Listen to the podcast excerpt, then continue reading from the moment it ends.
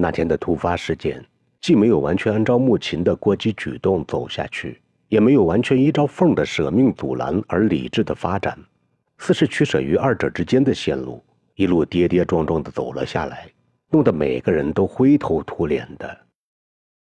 凤紧随着穆琴进了办公室后，把门紧紧的关闭了。门外的人就紧张地看着这扇既熟悉又透着点神秘意味的木门，猜想着俩人在屋子里商议着啥，又会有着怎样的最终结果。这扇木门还是茂生亲手打造的，厚重又结实。按照茂生的说法，办公室的门一定得硬实，不的话，一天下来有多少人要推拉这扇木板，还不得早早给弄散架了。过了足足一顿饭的功夫，门终于被打开了。里面走出了穆琴和凤。穆琴理理额角上散落的发梢，平心静气地对还在焦急观望着的人们道：“大伙儿都回去吃饭吧，下午还要上工干活呢。接车的事用不着这么多人去，只有我跟凤儿坐洋行的车去就行了。大家散了吧，都散了吧。”在场的人都愣住了，眼睛也直了。他们绝想不到，刚刚还是一身煞气、满头烟火的穆琴，竟然来了个一百八十度的大转弯。变得心平气和了，就跟啥事都没发生的一般。人们都不挪窝，一双双眼睛在几个人身上扫来瞄去，都想探破其中的玄妙之处，寻找着最终答案。这天然场到底是去还是不去？去了后到底是动手还是不动手？母亲再次坐进了驾驶室里，凤也跟着钻了进去。凤朝尚未反应过来的杨航招手道：“赶走。”快点发动车子！杨航意义怔怔地坐进驾驶座里，发动了汽车。临出门前，他朝人民挥挥拳头，近乎夸大般的做了个鬼脸，让人民使劲猜想去。车子一溜烟驶出了山中大路，径直开进了镇大院里。下了车，母亲和凤急如火星地奔进了办公室。沈玉花家的崽子还跟上次一样安稳地趴在办公桌上。依旧在旧报纸上认真地苦练着钢笔字，他的字迹跟上次相比，并没有多大进展，依旧是东勾西挑、里出外拐的。想来他的字是很难练成功的。凤问道：“书记和镇长谁人在家呀？”小崽子还没回答，里屋却传来秘书的声音，说道：“二位快进来吧，老早就想跟你俩扯扯呢，今儿却不请自到了，也省了我这些日子来的交心来。”虽说着，秘书走出来，还难得热情地抢先跟俩人握手寒暄。母亲俩人都明白，上次杨贤德装傻充愣的，秘书怕母亲们见怪自己，才这么热情有余的。俩人进了里屋，凤儿还下意识的把门也带上了。秘书就笑说道：“这么闷热的天，你俩就跟地下党接头对暗号似的，有啥好事吗？”凤儿回道：“是坏事呢。”就看这领导还是不是老百姓的官了，还能给咱老百姓做主吧？秘书见俩人神情不对，就不敢随意的取笑打哈哈了。凤把天然厂抢劫货车的事讲说了一遍，虽然情节上还谈不细，但意思已经表白的清清楚楚了。他特别把杏花村人的激愤情绪渲染了一番，说要不是他和母亲死命拦住了，恐怕现今早就头破血流、人死场亡了。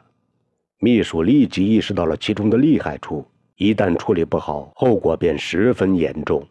他说：“别急，都别急哦。杨镇长不在，到下面检查防汛工作去了。幸好胡书记刚从县里开完会，正朝回赶着。现今也上了路，刚刚才通过电话的。他一来，我就带你们去见他，看他的处理意见。”穆青和凤没法，只得焦躁不安地坐在秘书办公室里等候着。秘书亲自给俩人泡了杯茶水。又把落地扇推到俩人跟前，悄声说道：“沈玉华也太不顾及影响了，咋敢做出这样的蠢事呢？我看呐，一些人的熊毛病，硬是叫有些领导给惯出来的。”他的话让母亲俩人听了很是受用，心火也消了不少，并渐渐坐稳了。于是仨人便慢慢闲扯了起来。过了一个多小时的功夫，院子里响起了汽车马达声。秘书起身探头隔窗望去。见胡书记乘坐的白色上海牌小轿车停靠在了院子里，胡书记夹着一只黑公文包朝自己的办公室走去。秘书忙道：“快走，咱马上去见胡书记。要是晚了，又不知他要去哪儿了。汇报的时候，不妨把问题再讲严重些，特别是群众的意见和呼声，越严重了越好，催促领导愈发重视起来，问题就好解决了。母亲和凤当然知道秘书的良苦用心，就连连点头称谢。两人跟着秘书慌慌张张地奔进了书记办公室。胡书记刚刚放下了公文包，又洗了把脸，还没来得及擦干净水滴，就瞥见秘书仨人敲门进了屋子。胡书记见到母亲，笑道：“我们的女强人来了，快坐下，快坐下。刚从县里开了个项目开发研讨会，叫咱们的杜县长狠狠地压上了一个重担子，压得都弯腰驼背，喘不动气了。我正要找你俩商谈个大事，求你俩给我减压呢。你俩咋知道我要找你们呢？不会是你们村的李家人掐算出来的吧？”母亲苦着脸道：“书记，我哪敢瞎充强人呀？现今都成了小脚媳妇了，谁想踢上一脚就得硬挨着，谁想掐上一把。”就得把身子凑上去给人家尽情的掐，还不敢说三道四呢。我这是来求领导给我减压减担子的。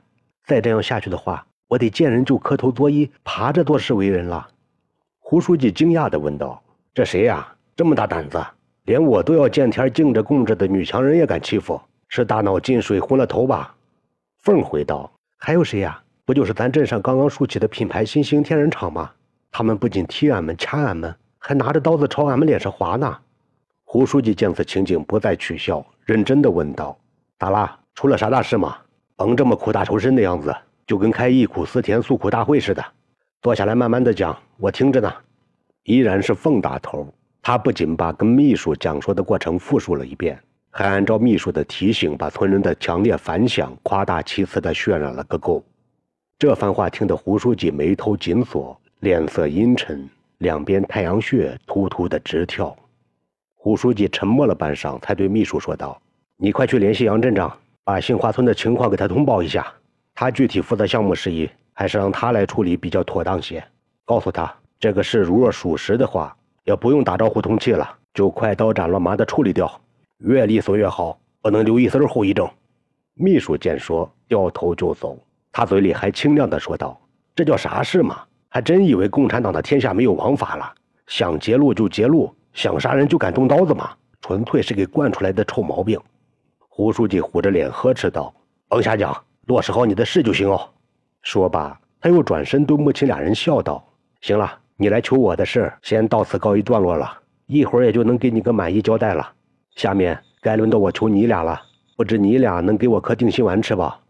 母亲和凤见胡书记已经把劫车的事接到手里了，心里稍稍安顿下来。穆琴也笑道。书记有啥事就尽管吩咐嘛，俺们就算不吃饭不睡觉，也要把领导的指示落到实处，绝不敢给领导出难题拖后腿啊！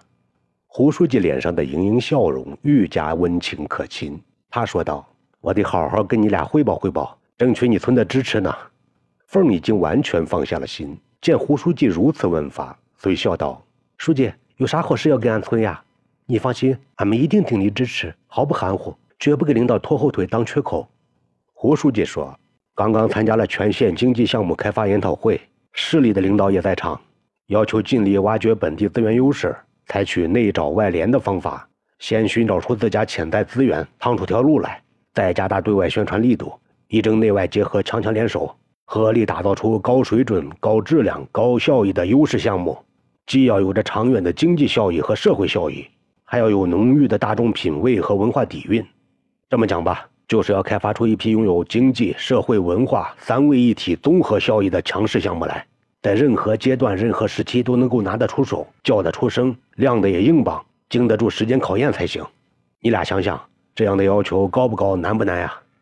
凤佯装认真的样子，挠着头皮回道：“这该是啥项目呢？不仅要求太高，也太难了。”胡书记接说道：“当时我也是抽晕了脑壳，咋想也不得要领。会后我拦住杜县长。”问他到底要开发成个啥样项目才符合领导意图？杜县长把眼珠子一瞪，说：“北山镇有个现成的项目，都空等了几百年了，就等着你去挖掘开发呢，还来讨我的主意，是有意在我跟前卖乖的吧？”母亲笑着插话道：“行了行了，书记你也别再讲故事了，我知呢，你不就是想在杏花村搞个人文资源的开发利用吗？”凤儿一拍脑门，恍然大悟道：“原来就是杨镇长说过的那事哦，我都叫书记给绕糊涂了。”也听迷糊了呢，胡书记嘿嘿直乐，说道：“既是老杨已经跟你们提说过了，咱也就不用绕弯子了。马上回去拾掇拾掇，先把听到的、看到的、找到的和所有能够利用起来的人文资料尽快整理出来，好为专家的下一步设计规划做好铺垫。穆琴瞪大了眼睛，吃惊地问道：“还真要像杨镇长说的那样搞吗？”胡书记反问道：“你说呢？你以为我闲得难受，在这跟你俩磨牙呢？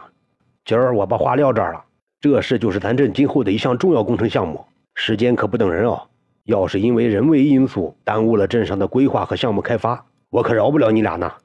说到最后，胡书记终于露出了真实的嘴脸，语气硬硬的，不容辩驳。母亲和凤儿相视而笑，却是无可奈何的苦笑了。正在这时，桌子上的电话急促的响了。胡书记摸起话筒，就听到里面传来急急的声音，好似发了大水、起了大火一般紧急。听得出，电话那头讲话的人就是杨贤德。说了半天，胡书记颓然撂下话筒，一脸的冷峻和严肃，疑惑地问母亲道：“大儿，你俩在有意跟镇上耍心眼儿，搞了个明修栈道，暗度陈仓吗？”母亲知道出大事了，肯定跟自己有关。他惊悚悚地反问道：“咋了？出啥事了吗？”胡书记猛地把桌子一拍，冲俩人吼道：“出啥事了？出大事了呢！”